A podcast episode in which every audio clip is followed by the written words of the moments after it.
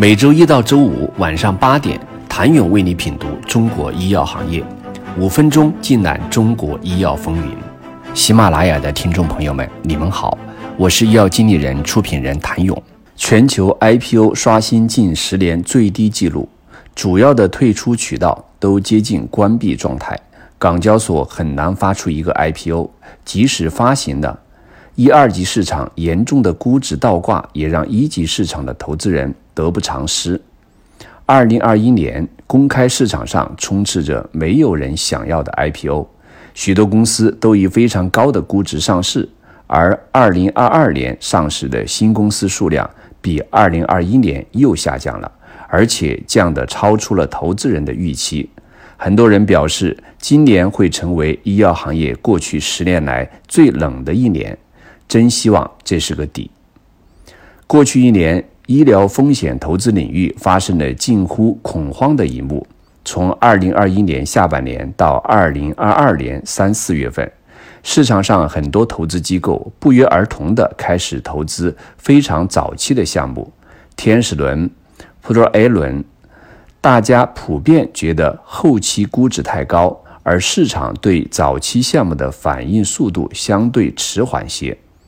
大多数的投资机构今年没有机会退出，尤其是投后期的机构。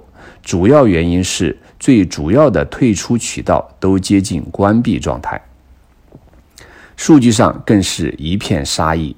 根据医药经理人融媒体统计，从2021年10月1号到2022年9月30号。完成 IPO 发行的中国生物制药公司为二十三家，较去年的五十九家大打折扣。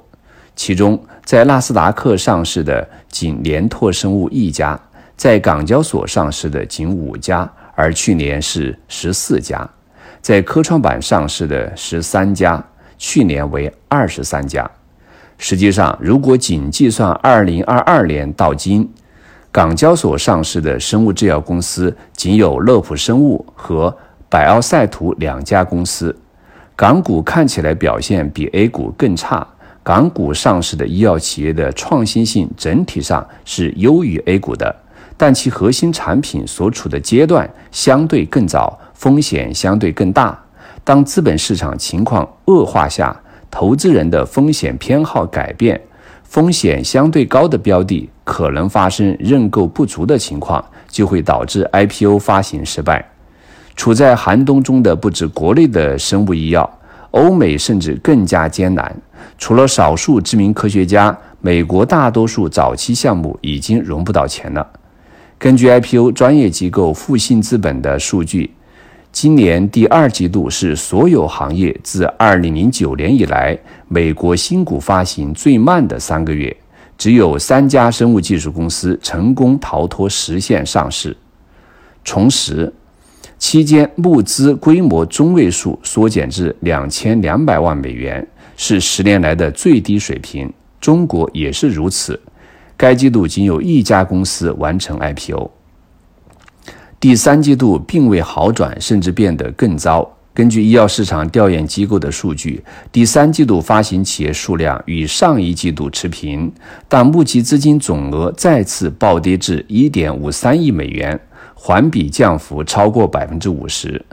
欧洲大陆的情况比美国还要糟糕。据了解，截止第三季度末，欧洲没有发生任何生物制药公司上市。想了解二零二二年 IPO 总结与展望，请您明天接着收听。谢谢您的收听。想了解更多最新鲜的行业资讯、市场动态、政策分析，请扫描二维码或添加医药经理人微信公众号“医药经理人”——医药行业的新闻与资源中心。我是谭勇，明天见。